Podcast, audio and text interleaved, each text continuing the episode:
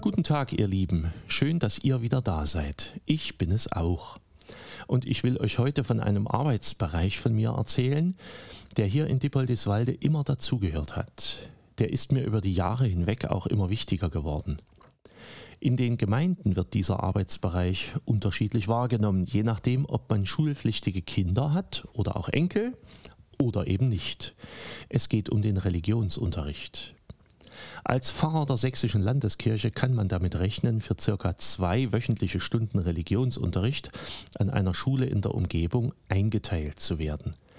Ist der Bedarf größer, sind es in Abstimmung mit den anderen beruflichen Aufgaben mehr Stunden. Ist kein Bedarf da, weil genügend Lehrer oder kirchliche Lehrkräfte da sind, hat man keinen Religionsunterricht. Das kann sich aber jederzeit ändern. Für mich gehörte Religionsunterricht immer zum Dienstalltag dazu. Und hier in Sachsen wurde es die Grundschule in Reichstätt, für die ich eingeteilt wurde, und zwar für alle vier Stunden, für alle vier Klassen.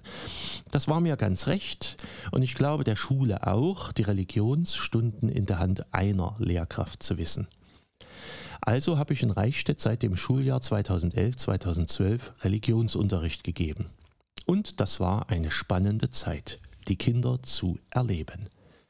Im Lehrplan sind eine Menge biblischer Themen enthalten, viele alttestamentliche Geschichten, viele Geschichten um Jesus, dazu auch viele Themen, die teilweise ethische Inhalte haben, zum Beispiel Brücken bauen, Streit und Versöhnung, ich und wir, gemeinsam stark sein, Kommunikation, Kinder in aller Welt, einander helfen, Angst und Mut, Biblische und ethische Themen sind dabei oft miteinander verbunden, das eine geht oft ins andere über.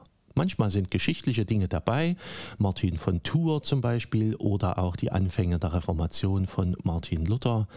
Dazu Stunden zu Unterschieden zwischen evangelischen und katholischen Gemeinden und ein kleiner Grundkurs zum Judentum. Die Reichstädter Kirche wurde nahezu jedes Jahr besucht, oft mit den Ethikklassen zusammen. Im neuen Schuljahr kam immer eine neue Klasse 1 dazu. Die Klasse 4 des vorigen Schuljahres war weg. Aber ich hatte die Kinder immer für die ganzen vier Jahre Grundschule im Unterricht. Es war schön, dass es so viele Kinder waren. Manchmal bis zu 20 pro Klassenstufe, manchmal auch nur 15, aber immer so, dass ich jeden Jahrgang separat unterrichten konnte. Manche Stunden sind mir bleibend in Erinnerung geblieben. Eine zum Beispiel. Da waren einige Kinder in den Ferien auf einer Kinderfreizeit gewesen und sie erzählten davon eine ganze Religionsstunde lang den anderen. Die waren hingerissen gewesen von dieser Freizeit und ich erlebte mit, wie in dieser Stunde die Kinder, die Lehrer, ihre Mitschüler waren. Auch manche Stunden, die sich durch Fragen der Kinder oder auch manche mitgebrachte Dinge völlig anders entwickelten, als sie ursprünglich mal geplant gewesen waren. Denn viele der biblischen Geschichten sind ja doch viel näher am Leben unserer Zeit und auch viel näher am Leben vieler Kinder, als man das für möglich halten würde. Sicher.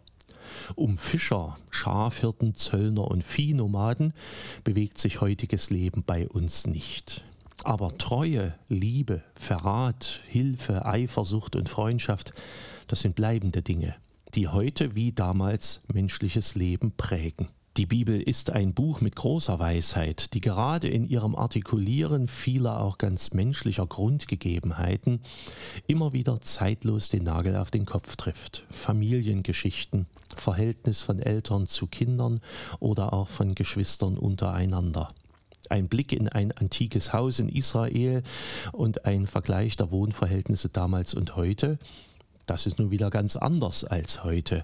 Zu sehen, wie damals zehn Leute in Häusern mit zwei Räumen lebten und heute manchmal zwei Leute in Häusern mit zehn Räumen leben.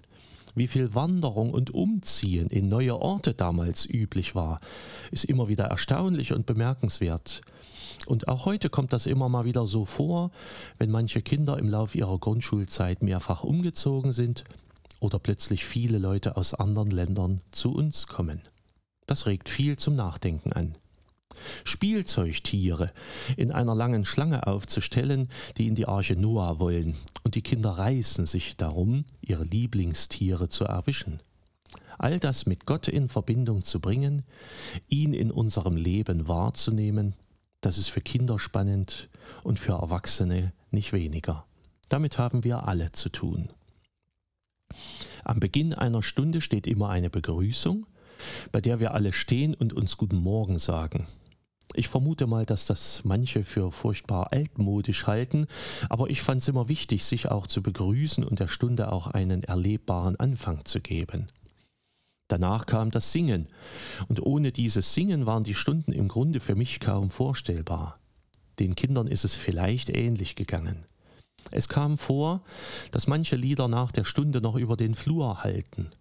Als zu Corona-Zeit plötzlich im Unterricht nicht mehr gesungen, sondern nur noch gesummt oder eben gar keine Musik mehr gemacht werden durfte, da war das schon ein ziemlicher Einschnitt in die Stundenplanung. Und auch die Klassenchemie hatte sich dadurch etwas verändert. Die Gitarre habe ich trotzdem immer dabei gehabt, aus lauter Gewohnheit und weil es ohne dieses Instrument eigentlich gar nicht geht. Ich hätte immer das Gefühl gehabt, irgendwas fehlt. Schön, dass wir die meiste Zeit singen konnten.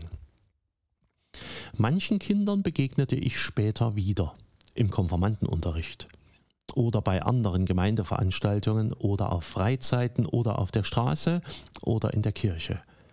Manchmal muss ich überlegen, wer das eigentlich gewesen ist, aber oftmals auch nicht, weil ich es sofort wieder weiß. Mir macht die Zeit in der Grundschule viel Freude. Und ich hoffe, dass Gott seine Hand auch über die Schulen hält und über alle, die in ihnen leben, lernen und auch lehren. Seid herzlich gegrüßt, euer Pfarrer Schurig.